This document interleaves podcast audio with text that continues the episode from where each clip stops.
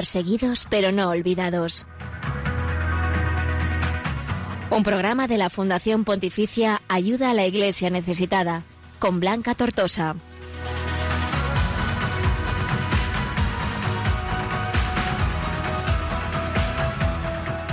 Muy buenos días y bienvenidos una semana más a Perseguidos pero no olvidados, el programa de Radio María que te quiere contar la realidad de la Iglesia pobre y perseguida en el mundo. Saludamos ya mismo a todos los que nos escucháis y acompañáis desde todos los rincones del mundo, desde aquí en España, y también a los que nos oís desde Radio María en Perú, Venezuela y tantos otros lugares del mundo.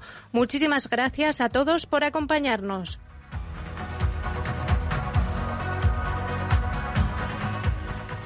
Y hoy arrancamos recordando a San Pedro Poveda, un sacerdote y escritor español que fundó la institución teresiana. Al comienzo de la Guerra Civil Española fue detenido en su casa de Madrid y fusilado al día siguiente. En el centenario de su nacimiento, la UNESCO le concedió el reconocimiento de humanista y pedagogo. Así que al padre Poveda, como se le conoce también, vamos a encomendar a todos los cristianos, también a los que nos escucháis, para que siempre, siempre demos un valiente testimonio de amor a Dios en cualquier circunstancia.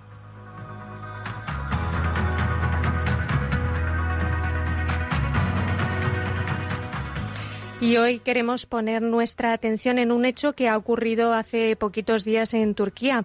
El gobierno del presidente Erdogan ha decidido, a través de un decreto, convertir Santa Sofía, un edificio construido originalmente como catedral bizantina y que desde principios del siglo pasado, del siglo XX, era museo, pues ha decidido convertirlo en una mezquita. Y lógicamente esta decisión ha provocado numerosas respuestas de indignación y de rechazo de parte de la comunidad internacional, ya que además de elevar la tensión en la zona, afecta directamente al ejercicio de la libertad religiosa, lo que seguro que traerá consecuencias para los cristianos de la región. De todo ello vamos a hablar con María Lozano, que es responsable de prensa internacional de la Fundación Pontificia ACN. Además, vamos a recordar el increíble testimonio de Rebeca, una cristiana de Nigeria que conoce en primera persona el sufrimiento por la persecución religiosa pero que su testimonio es un ejemplo de esperanza y de fortaleza en la fe y en el amor a Dios. Estos y muchos temas nos esperan por delante en el programa de hoy en el que ya, desde ya, damos la bienvenida a Natalia Otero en los controles técnicos. Buenos días, Natalia. Buenos días, Blanca. Muy buenos días. Y a nuestra queridísima Raquel Martín. Bienvenida, Raquel. Hola, queridísima Blanca. Muy buenos días a todos. Muy buenos días. Y antes de continuar, como siempre, vamos a recordaros los canales de contacto con el equipo del programa en los que podéis dejaros vuestros comentarios o sugerencias. Sí, los tuiteros, pues que tengan eh, su cuenta a mano y nos escriban en arroba ayuda. Pues ahí podéis dejar todos los comentarios. Tenemos el hashtag perseguidos Radio María. También estamos en Facebook, en Instagram. Podéis escribirnos un correo electrónico para contarnos pues más cosas, todas del programa, en el, correo perseguidos pero no olvidados arroba radiomaria.es y visitad nuestro canal de YouTube donde vais a encontrar pues unos vídeos, documentales preciosísimos, todos llenos de, vida, de vida de esta iglesia que sufre pero, pero que está latiendo. Eso es. Y vamos ahora a escuchar al Papa Francisco que nos recuerda, vamos a rescatar unas palabras suyas en las que nos recuerda la importancia de la entrega de los cristianos al servicio de la humanidad que sufre y que ahora en verano, que igual bajamos un poquito la guardia, pues nos viene bien eh, recordar. Le escuchamos.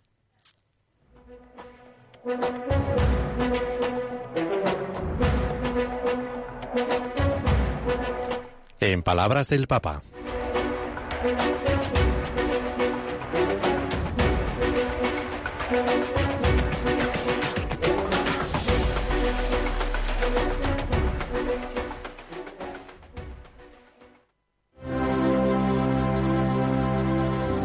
En el mundo actual, muchos cristianos de diversas iglesias trabajan juntos al servicio de la humanidad necesitada, para la defensa de la vida humana y de su dignidad, de la creación y contra las injusticias.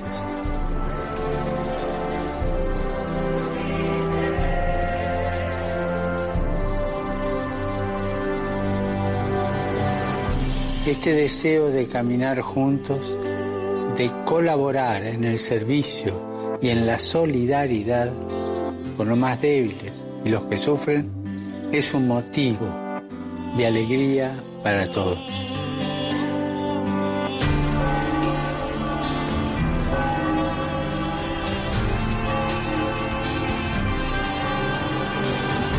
Uní tu voz a la mía para pedir por todos los que contribuyan con la oración y la caridad fraterna a restablecer la plena comunión eclesial al servicio de los desafíos de la humanidad.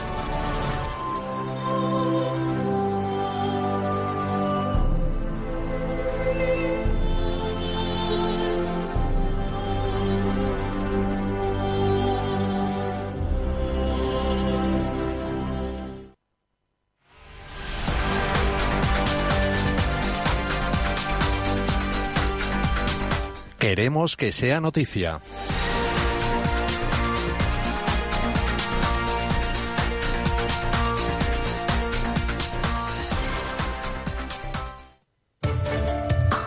Más discriminación con la conversión en mezquita de Santa Sofía.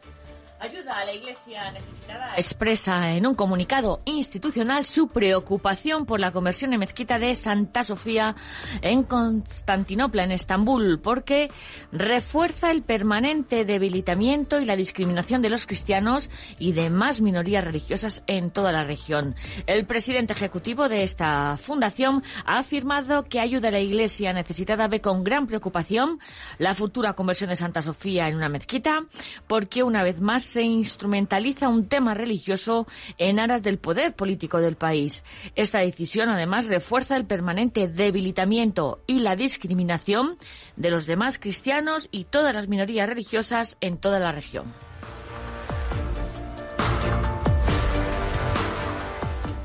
Siria. Crece la pobreza de las familias cristianas de Damasco. A punto de cumplirse el décimo año de la guerra en Siria, las necesidades sociales en todo el país no cesan de aumentar. Según la ONU, en 2019, el 83% de la población siria vivía por debajo del umbral de la pobreza. Aunque las bombas han dejado de caer sobre Damasco, por ejemplo, los civiles siguen siendo los más afectados por el conflicto.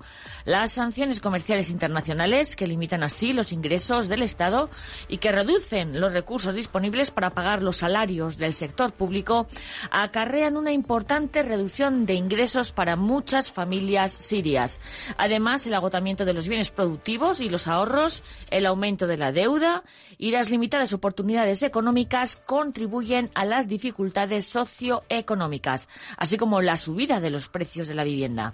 Al igual que el resto de la población, muchos cristianos de la capital siria, de Damasco, se están viendo afectados por ello.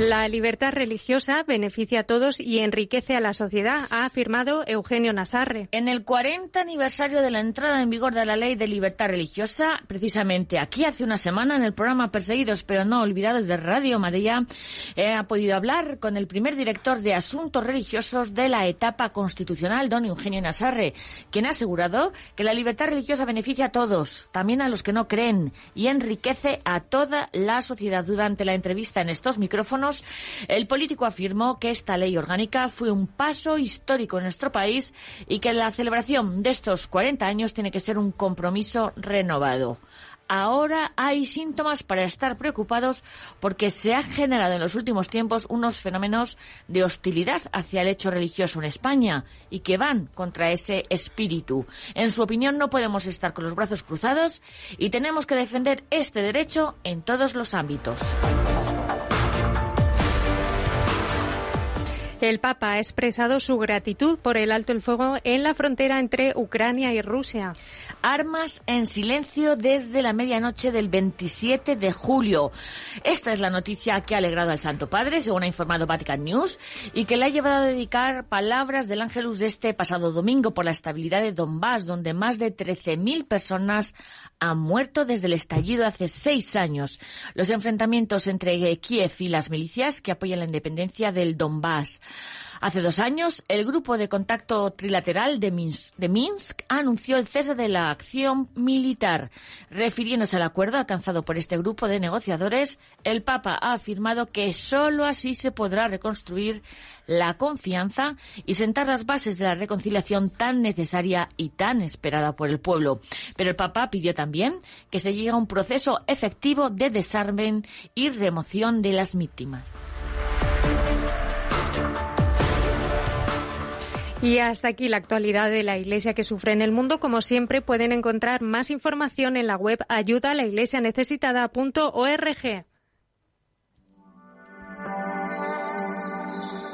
Sé que hay en tus ojos con solo mirar que estás cansado de andar y de andar y camina girando siempre en un lugar.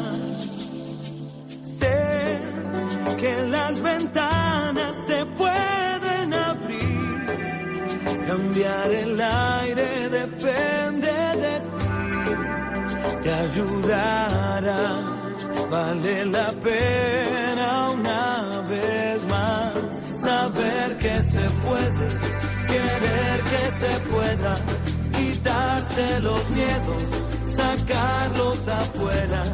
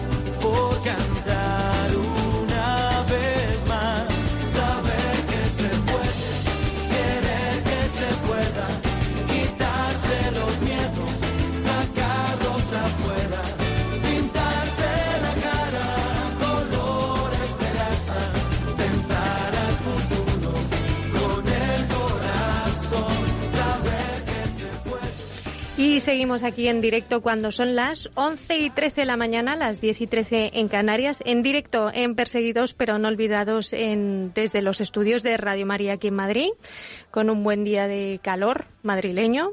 Y como acabamos de escuchar en las noticias, hace pocos días se ha dado a conocer un decreto por el cual el presidente turco, Erdogan, después de aceptar la petición de un pequeño grupo islamista local, ha establecido la transferencia de la gestión de Santa Sofía, que pasa de ser un lugar de culto bizantino del Ministerio de Cultura, que ahora era utilizado como museo, pasa a estar bajo el paraguas de la Presidencia de Asuntos Religiosos del país, lo que lo convierte de esta forma en una mezquita.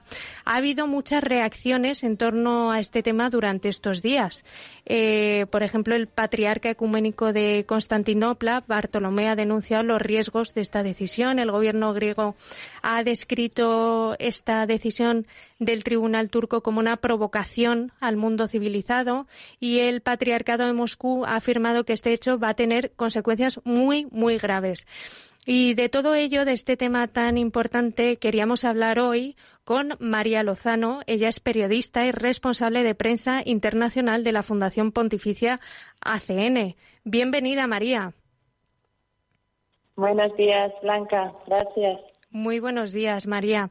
Eh, lo estábamos adelantando un poquito en la introducción, pero yo no sé si nos puedes situar brevemente y de una forma sencilla, eh, tú que conoces bien el tema, en qué supone mm, esta decisión y qué es Santa Sofía y qué ha pasado con este edificio para, situar un poco a nuestros oyentes. Sí, bueno, lo habéis explicado muy bien. Eh, pues lo que ha pasado es eso, que el Consejo del Estado turco pues ha, dijéramos, ha invalidado un decreto que ya que existía desde 1934 por el cual eh, en ese decreto de 1934 Santa Sofía se había convertido en un museo. Y entonces el Consejo de Estado turco ha invalidado este decreto por petición de Erdogan, del presidente de Turquía, por lo cual, como tú dices, pasa a ser eh, bueno, pasa a ser una mezquita, o sea, tiene, se ha convertido en una mezquita que, eh, de hecho, mm, prácticamente el día 24 de julio, eh, hace cuatro días, fue el primer eh, rezo en esta mezquita ahora.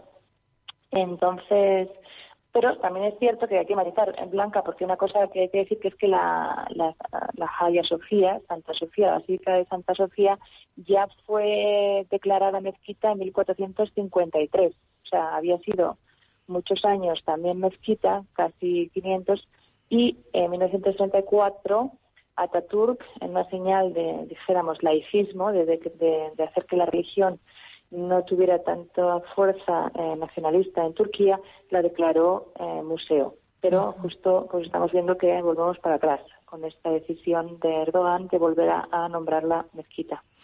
O sea que se trataba de un museo, un edificio donde había un museo, no había celebraciones litúrgicas ni eucaristías, pero tiene su relevancia, ¿no? Eh, ¿Esta decisión va más allá de lo puramente religioso? Exactamente, yo creo que justo Raquel es lo que dice. O sea, a ver, yo por una parte entiendo y hay que matizar mucho, no es que fuera la basílica que se ha convertido en una mezquita, ¿no? No es así. Como digo, ha sido casi 500 años, fue mezquita, después fue museo. Pero ¿qué pasa? Que realmente es un símbolo, es un símbolo de la cristiandad que se remota a, vamos, a, los primeros tiempos, a Constantinopla, Constantino, Caixa romano del siglo IV. O sea, eh, de hecho, en la, basílica, que todavía tiene todas las, muchas, no todas, porque algunas también fueron destruidas, en este primer paso de, basílica a mosquita se cargaron algunos, eh, mm, ¿cómo se llaman?, mosaicos y, algunas cosas, pero otras fueron vueltas a, redescubrir. Y, y ves, ves el símbolo de Constantino, regalando la ciudad de Constantinopla a Cristo, ves Santa Elena, o sea, tienes un recuerdo de los primeros, primeros siglos de la cristiandad. Entonces, esto es simbólicamente para los cristianos y especialmente, que es a lo que yo quiero decir, los cristianos de Oriente Medio, los realmente los cristianos nativos, nuestros nuestros nuestros antecesores, que, Europa estábamos, somos somos nietos de esos, pues eh, para ellos realmente es una bofetada, porque eh, son sus raíces más más profundas. O sea, yo creo que más que eh, de que se usa, para qué se usa religiosamente, es el hecho de que yo creo que eso hay que, que es lo que critican muchos, es que es una bofetada, porque en el fondo es, es, el nacionalismo turco que define que todo lo que es turco es musulmán. Y entonces ahí es cuando eh, se crea un conflicto puramente político nacionalista. Sí, que eso es una tendencia que estamos viendo desde Ayuda a la Iglesia Necesitada a través de nuestro informe de libertad religiosa, que es cada vez más preocupante estos gobiernos eh, que quieren convertir a estados teocráticos y, es una gran amenaza para todas las minorías, como es el caso de los cristianos en Turquía. Eh, desde luego es importante lo que dices tú, esta bofetada a los cristianos de Oriente, porque creo eh, que este, que esta, este gran edificio, ¿no? Santa Sofía, pues eh, era el lugar de encuentro entre Oriente y Occidente, donde se abrazaban y ahora eh, deja de tener tal simbología, ¿no? Sí, sí, pues porque te digo, porque esto es como tomarlo, es como la guinda del pastel, ¿no? Es como haberlo ya eh, por eso también pienso que hay que entender, aunque digo que hay muchos que dicen, bueno, pues que nunca fue hace muchísimos siglos que ya no era. No, pero yo creo que para los ortodoxos de Oriente Medio especialmente, como has dicho, para los griegos, para los ortodoxos también de toda esta zona, porque no solamente Turquía y Grecia han estado siempre muy unidos en la historia, em, ha sido como su, sueño de, bueno, pues de poder quizá, por ejemplo, volver a rezar. Ellos tenían siempre eh, la petición de que fuera, les fuera posible volver a rezar, aunque fuera un museo, que les permitieran volver a rezar, porque para ellos, yo digo que estamos hablando, vamos, fue construida en los primeros siglos, que hasta 1450, casi por mil años, fue una basílica eh, cristiana, ¿no?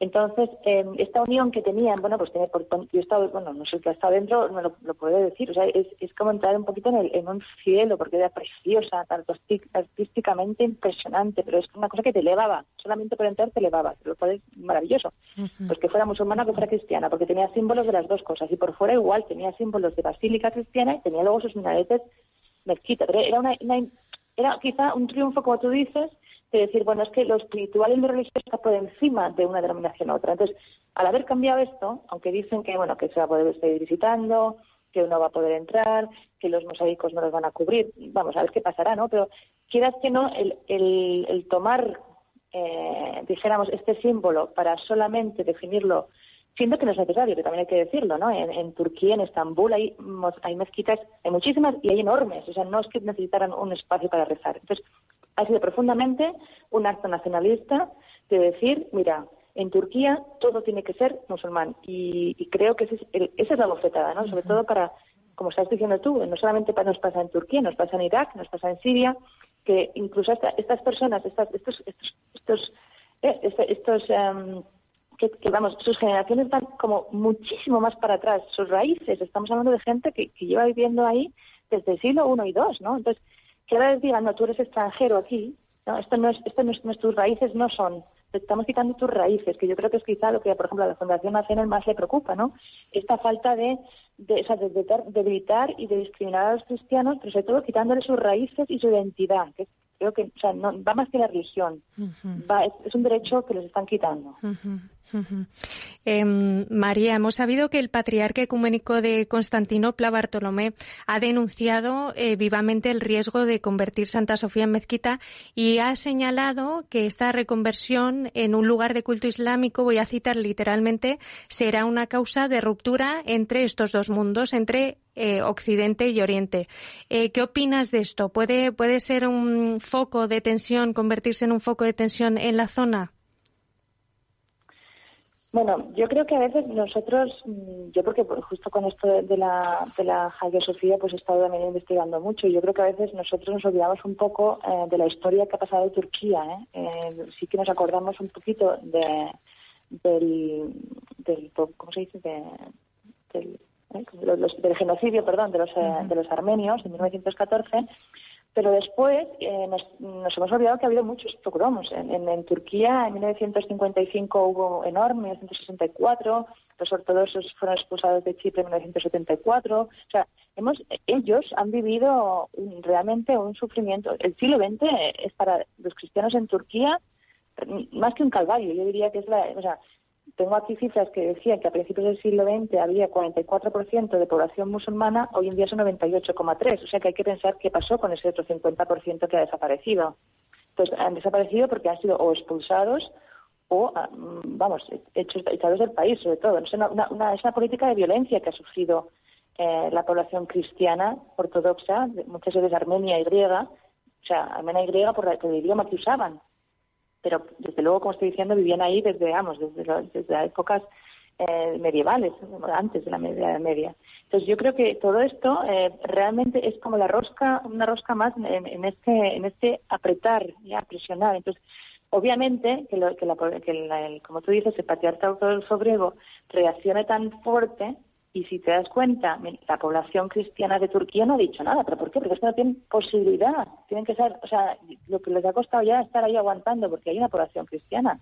Pero desde luego tienen que estar más calladitos que porque los van, los van sacando. Entonces, yo creo que, mm, desgraciadamente, ¿qué quieres que te diga? Creo que Europa y Occidente y el mundo eh, que, que, fuera de, de, Oriente Medio ha mirado siempre a otro lado ante lo que ha hecho Turquía. Entonces, yo no creo desgraciadamente, que esto tenga muchas consecuencias. Ahora todo el mundo se rasga las vestiduras, las vestiduras por la Hagia Sofía, pero para mí no pasa. O sea, lo vemos muy escépticamente porque vemos que al día al día parece que un edificio preocupa más que los derechos realmente de los cristianos en Oriente Medio que están siendo pisoteados, donde los iraquíes cristianos no tienen derechos totalmente ante la Constitución, donde las minorías sirias tampoco están representadas y donde los turcos, los católicos en Turquía, por ejemplo, no tienen derecho a tener un, no, son una asociación, no tienen un, cuerpo jurídico. O sea, hay muchas cosas ahí que están mal, entonces yo creo que esto es una rosca más. Entonces, Patriarca, por supuesto, quiere clamar su voz, pero mm, yo lo veo un poco escéptico que realmente produzca algo, porque hasta ahora no ha pasado nunca nada. Mm. Turquía ha sido capaz de hacer todo lo que quería sin que nadie le haya parado los pies, ¿no? Madre mía, estamos hablando con María Lozano, responsable de prensa internacional de la Fundación Ayuda a la Iglesia Necesitada, que acabamos de sacar un comunicado en el que, haciendo honor a nuestro programa, eh, no nos olvidamos de los cristianos marginados y perseguidos, y en este caso de los cristianos que están siendo asfixiados en Turquía a raíz de esta última noticia de la conversión en mezquita de Santa Sofía de Constantinopla. Decía María, decías eh, que lo importante que lo es no es solo el edificio, no solamente las piedras, que significa toda tu identidad, tu historia, tus raíces. Eh, el problema es que las piedras vivas, nuestros cristianos de Turquía, cada vez tienen menos derechos, cada vez son menos numéricamente y son considerados ya eh, tan minoría, tan minoría que, están abandonando, abandonando la región. Eh, esto, este gesto puede contribuir a esta aceleración de la desaparición ¿no? de la presencia cristiana en Turquía y en Oriente Medio. Sí, y yo la verdad es que me gustaría que fuera justo lo contrario, ¿no? Yo a veces también digo, hay que verlo positivamente. Si realmente por fin parece ser que el resto del mundo se da cuenta de que hay un grave problema en Turquía, esperemos que realmente haya una reacción internacional. Y como digo, no solo de rasgarse las vestiduras y luego no hacer nada, sino de realmente ver a dónde está llevando el auge de los ultranacionalismos en muchos de estos países, ¿no? Donde se vincula eh, la religión con la identidad de un país. O sea, es, trágico que en Turquía, como digo, yo, he visto a, cristianos armenios que llevan ahí siglos y que te digan no soy turco. No soy turco porque les han echado toda la vida diciendo tú no eres turco. Entonces, al final, eh, no son considerados ciudadanos del mismo derecho ni de los mismos con la misma identidad que una persona que vive en esa región. Entonces, estos, estos yo creo que es el momento y esperemos que, gracias a no solamente la Fundación eh, ACN, sino también otras muchas instituciones que levanten la voz hablando de los, de los derechos de las minorías históricas, además, eh, bueno, de todas, pero en realidad estas además son históricas, o sea, son parte de, esa región desde las épocas de siempre. Entonces, cómo son considerados en, los derechos políticos, cómo es en la constitución de esos países, qué derechos les dan. O sea, no puede ser que, muchas cosas políticas, o socialmente, eh, profesionalmente hablando, sean discriminados, que no tengan una representación en los gobiernos, que no se les den el espacio que tienen. Entonces, yo espero que vaya, que realmente esto funcione o sirva, mejor dicho, para que realmente se, se descubra algo que está pasando gravísimamente y que lo que yo pienso que a veces la, la, Unión, la Unión Europea, la ONU, está cerrando un poco los ojos, ¿no? De decir, bueno, todo va fenomenal.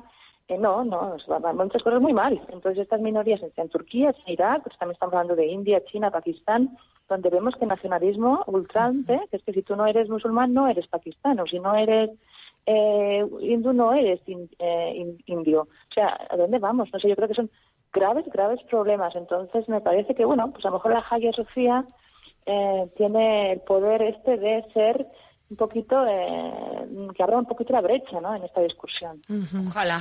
Nos quedamos con eso, María. Ojalá, ojalá, esa esperanza de que se abra la brecha con esto y se vea el problema mucho más de fondo que lo que ha trascendido del edificio de Hagia Sofía. Muchísimas gracias, María Lozano, por acompañarnos. Muchas gracias, María. Bueno, gracias a vosotros. Gracias, Raquel y Blanca, por esta posibilidad y, bueno, eso, hacer un poquito de ruido para que esta brecha pues abra, abra hueco. Gracias, María. Feliz verano. Aquí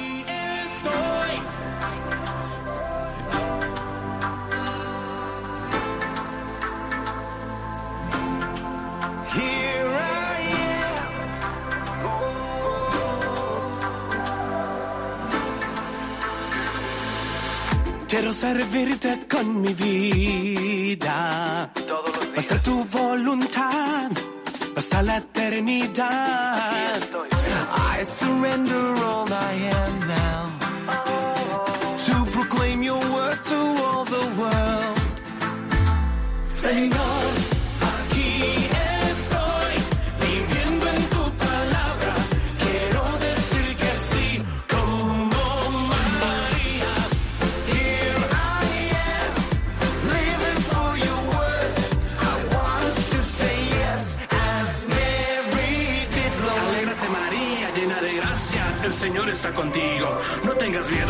has hallado gracia ante Dios. Vas a concebir un hijo y su nombre es Jesús. Here I am, I long to serve you. And let your kingdom come, and let your will be done.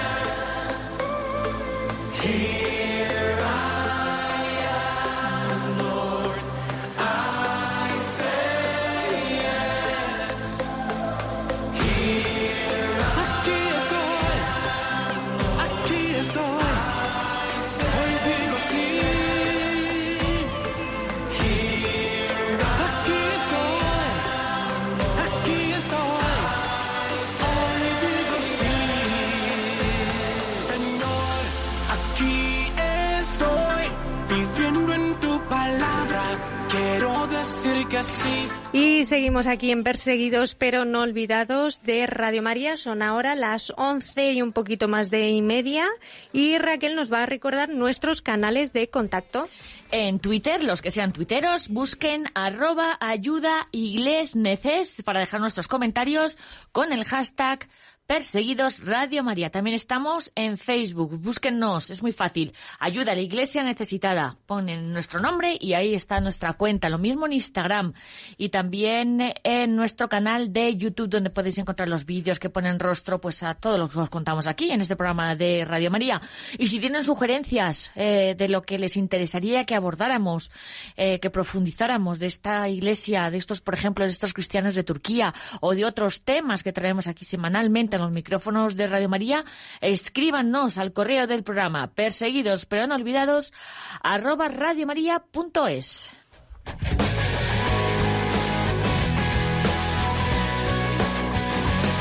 Testigos del siglo XXI.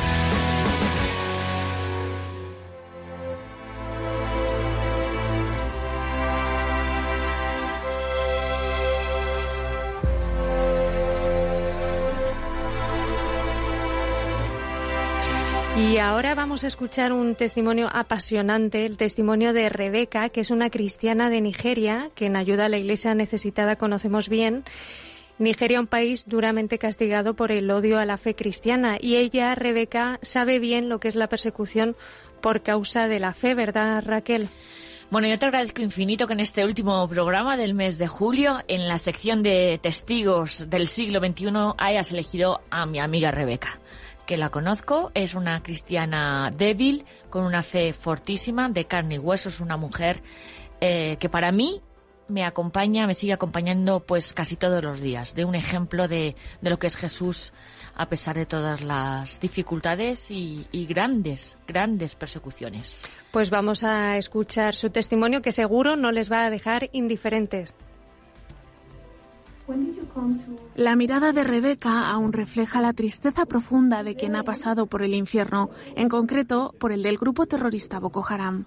Cuando los yihadistas irrumpieron en su aldea del estado nigeriano de Borno en 2014, ella intentó escapar con sus dos hijos. Sin embargo, los terroristas la interceptaron y cuando su hijo pequeño, Jonathan, rompió a llorar, lo arrojaron al río. Rebeca lo vio morir ahogado. Creyó además que su marido había muerto. Comenzaron así dos años de secuestro plagados de golpes, violaciones y abusos. Boko Haram quería además que se convirtiera al Islam, pero ella nunca dejó de creer en Cristo. No puedo culpar a Dios de lo que me pasó porque para mí Dios no tuvo nada que ver en esto. Después de vivir lo que viví en las manos de Boko Haram, me siento más cercana a Cristo, a Dios. Siento que fui la persona más amada por Jesús en todo el mundo porque después de haber sido testigo de la brutalidad de Boko Haram, de la forma en la que matan y torturan a las personas, si llegas a ser su prisionero es solo Cristo el que puede salvarte. Como consecuencia de las violaciones, se quedó embarazada de uno de sus secuestradores. Aceptar al pequeño Cristóbal, recuerdo viviente de aquel cautiverio, no fue nada fácil para Rebeca. En aquel entonces no quería a mi hijo, no quería tenerlo conmigo, pero cuando me liberaron hubo buenas personas que me ayudaron a aceptarlo y amarlo, y ahora el niño está creciendo en el camino de la fe. Rebeca y sus hijos consiguieron escapar aprovechando la confusión en un ataque del ejército al campo donde estaba esclavizada. Después pudo reunirse con su marido que también había sobrevivido. Pese al horror de su cautiverio, Rebeca ha perdonado y está agradecida a Dios por las pequeñas cosas cotidianas. El sufrimiento por el que pasé mientras estuve secuestrada por Boko Haram evidentemente no fue algo bueno, porque no es algo deseable para nadie, pero agradezco a Dios que tras haber quedado libre soy capaz otra vez de dormir, comer, beber, rezar, de hacer cosas bonitas, cosas que son positivas y buenas. Rebeca participó en Roma en el evento que tiñó de rojo el emblemático Coliseo y que sirvió para llamar la atención sobre la indiferencia hacia los cristianos perseguidos, aquellos que tienen un nombre, un rostro y una vida como la misma Rebeca.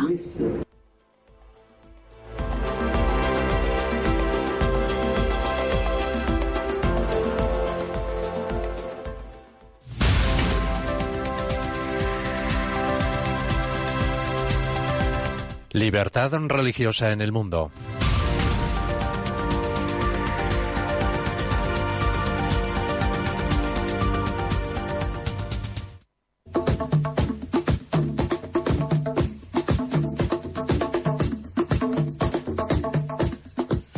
Oficialmente, la República de Benín es un país ubicado en el oeste de África. Está limitando con Togo al oeste, por Nigeria al este y por Burkina Faso y Níger al norte. Su actual presidente es Patrice Talon.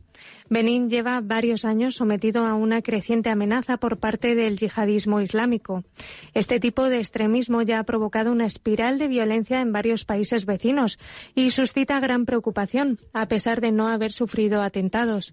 Se unió a la Fuerza Conjunta Africana, integrada por varios miles de hombres, para luchar contra el grupo terrorista islámico Boko Haram en Nigeria, su vecino oriental. La Constitución del país se define como Estado laico que prohíbe la discriminación religiosa. La libertad de credo está consagrada como un derecho humano fundamental y es defendida como principio básico de la interacción religiosa. Quien desee fundar una comunidad religiosa tiene que presentar una solicitud en el Ministerio del Interior y registrarse. De lo contrario, el Ministerio procede a la clausura de los locales de los grupos religiosos activos no registrados hasta que formalicen debidamente el registro. Desde que en la década de 1990 se introdujeran en el país el sistema multipartidista, Benín ha experimentado cuatro cambios de poder en las elecciones generales de 1991, 1996, 2006 y la última en 2016, cuando un hombre de negocios, Patrice Talon, actual presidente, anteriormente aliado del expresidente Thomas Boni infligió una rotunda derrota al primer ministro de este último, Lionel Zinsou.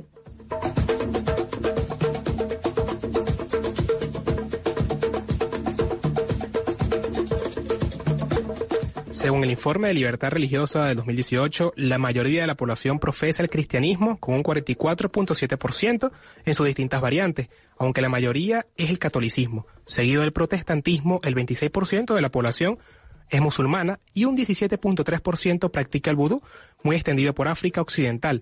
Es habitual que las distintas confesiones religiosas se solapen. Hay cristianos y musulmanes que practican además el vudú, si bien no siempre abiertamente, el sincretismo se puede encontrar en todas las clases sociales del país y suele aceptarse con normalidad. Ocurre incluso en el seno de una misma familia, sin que ello conlleve a grandes tensiones o conflictos. En el 2015, el país manifestó su compromiso con la tolerancia religiosa y la convivencia pacífica enviando a tropas a la vecina Nigeria para unirse a la lucha contra Boko Haram. Por lo que se refiere a la Iglesia Católica de Benin, las influencias externas no plantean tanto problema como las observancias superficial de la fe, aunque el catolicismo sigue creciendo durante la visita ad limina Roma que realizaron los obispos a Benin en abril del año 2015, el Papa Francisco afirmó que la práctica religiosa del país es superficial y carente de solidez. Continuó exhortándolos a que el conocimiento profundo del misterio cristiano no sea prerrogativa de una élite, sino que debe ser accesible a todos los fieles. Es imprescindible que los obispos de Benin estén vigilantes ante las múltiples agresiones ideológicas y mediáticas.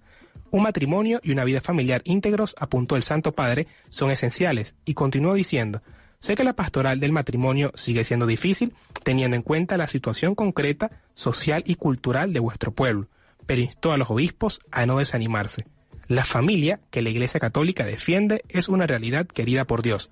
La Iglesia Católica de Benin es considerada como una referente moral, no solo en las cuestiones ideológicas, sino también en las sociales y políticas. Muchas personas de Benin recuerdan vívidamente la visita del predecesor del Papa Francisco, Benedicto XVI, en 2011. Numerosas personas no católicas manifestaron una opinión positiva de la visita y la consideraron el principio de una nueva conciencia religiosa. La clara actitud de Benin contra el terrorismo islamita hace suponer que el país está en el punto de mira de las organizaciones yihadistas de África Occidental.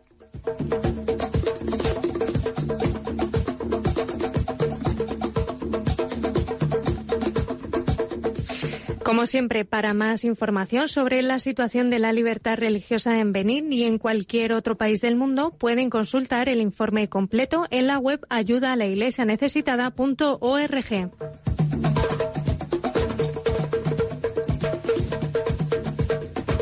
Hoy hay más cristianos perseguidos que en los primeros siglos de la Iglesia. Nadie habla de ellos. Nosotros sí. Perseguidos pero no olvidados un programa de ayuda a la Iglesia necesitada en Radio María.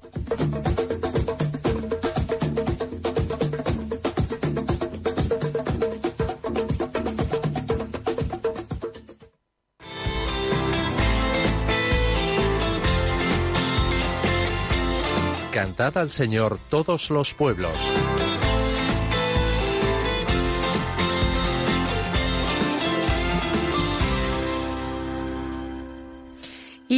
Hoy vamos a escuchar una canción que nos llega desde allí, de Nigeria, que te va a encantar, Raquel. Seguro tú que has estado allí. Este ritmo seguro que te va a gustar porque es un país muy azotado por la persecución, pero que tú sabes bien que tiene unas expresiones de fe bonitas, unas llenas de alegría. Seguro que es una fiesta. las misas son unas fiestas, o sea. Exactamente, y eso es lo que, lo que vamos a escuchar. Se trata de la canción African Credo, que está compuesta por Jude Nam, y como vamos a oír, pues tiene una armonía de voces y de ritmos africanos que es pura alegría, y como siempre suena así de bien.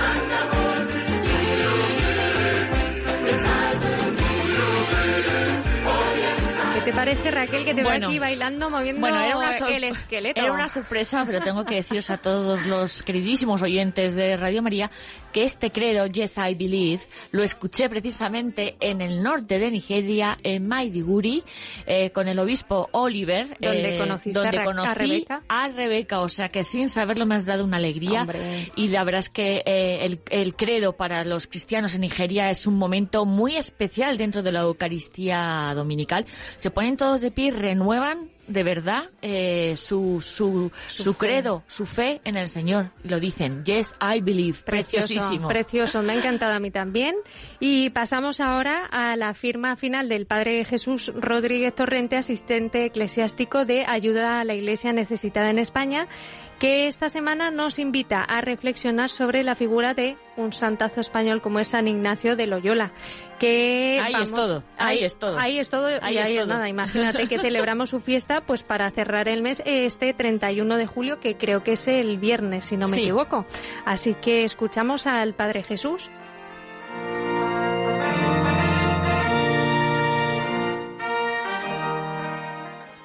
Llegamos al final del mes de junio y lo hacemos de la mano de dos personajes que llenan nuestra vida de ilusión, pero también de conversión. Santa Marta, aquella mujer que tanto quería a Jesús que toda su vida se volvió inquietud. Y es Jesús quien la serenará y le dirá, Marta, no andes inquieta. Sitúate conmigo y para mí. Sitúate desde mí y conmigo. Y después el gran Ignacio de Loyola. Aquel hombre brillante en su carrera militar que sufre la derrota y tiene que pasar del dolor físico y la derrota física a la derrota moral, hasta que poco a poco Dios va obrando en su alma de tal modo y manera que va a convertir su vida y será para siempre un heraldo de Dios.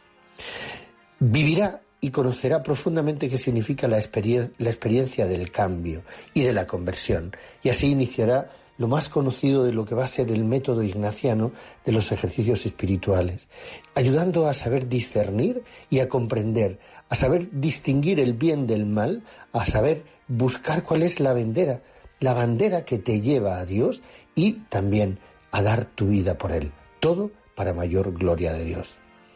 Con muchos años iniciará la vida de estudiante en la universidad y sufrirá las ridículas visiones de los jóvenes, pero también aprenderá a que Él es un instrumento en las manos de Dios y reconquistará a los primeros compañeros que formarán con Él la compañía de Jesús. Esa gran obra de Dios que ha ido llevando poco a poco a miles de personas a través de los ejercicios espirituales a vivir un cambio profundamente interno y externo de su vida como lo sufrió él, para también responder a Dios con verdad y en verdad. También a la compañía de Jesús le debemos muchísimos mártires, mártires que dando la vida por el Señor nunca renunciaron a la fe. Así pues os invito desde Ayuda a la Iglesia Necesitada a que nos pongamos en manos de estos dos santos. Le pidamos a Santa Marta la quietud de saber escuchar al Señor y a Ignacio de Loyola que dejemos que Dios cambie nuestra vida para ser heraldos de Él. Buen día.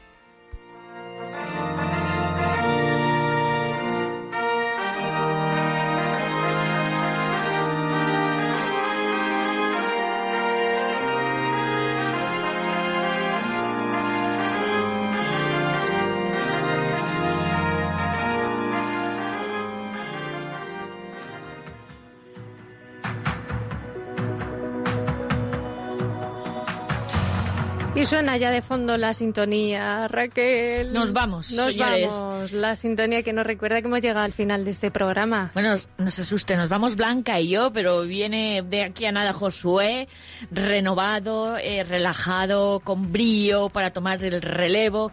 de este latir de nuestra iglesia en todo el mundo. Eso es. ¿eh? No- Nosotras en septiembre, si Dios quiere, volveremos. Ahora un pequeño descansito. ¿Qué vas a hacer, Raquel? Cuéntanos. Pues vacaciones, descansar un poco y, y por favor, se lo digo yo a todo el mundo, no nos olvidemos de nuestros hermanos en estos en estas semanas de descanso. Eso es. Pues muchísimas gracias, Raquel, Ha por, sido un placer. por acompañarnos en este tiempo y en este programa de hoy tan tan colorido, ¿no? Tan en el colorido. que hemos viajado pues casi por todo el mundo. Hemos profundizado en la decisión del gobierno turco de convertir la Basílica de Santa Sofía en mezquita, pero que hemos visto que va mucho más allá de lo que es el edificio. O sea, que es un Mm. tema muy de fondo y que si Dios quiere seguiremos de cerca. Y que defenderemos las raíces de los primeros cristianos, los primeros nuestros nuestros hermanos mayores. Eso es, eso es. Y también hemos recordado el testimonio de Rebeca desde Nigeria, hemos conocido la situación de la libertad religiosa en el vecino Benín, hemos cantado al Señor con ritmazo africano, hemos hecho un poco de todo.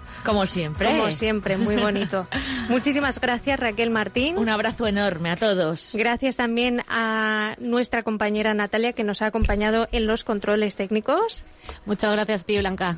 Y recordarles que pueden volver a escuchar este programa en el podcast de Radio María o en la web de Ayuda a la Iglesia Necesitada. Como decía Raquel, el próximo martes 4 de agosto ya estará de vuelta, si Dios quiere, nuestro querido compañero Josué Villalón y nosotras, Raquel y una servidora, también si Dios quiere en septiembre estaremos aquí con ustedes. Así que hasta entonces les damos las gracias de corazón por acompañarnos y les pedimos encarecidamente que no dejen de rezar por nuestros hermanos perseguidos y necesitados. Continúa ahora la programación de Radio María con el rezo del Ángelus.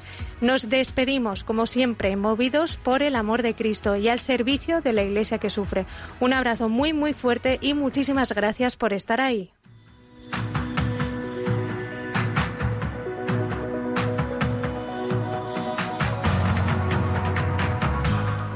Perseguidos pero no olvidados. Un programa de la Fundación Pontificia Ayuda a la Iglesia Necesitada, con Blanca Tortosa.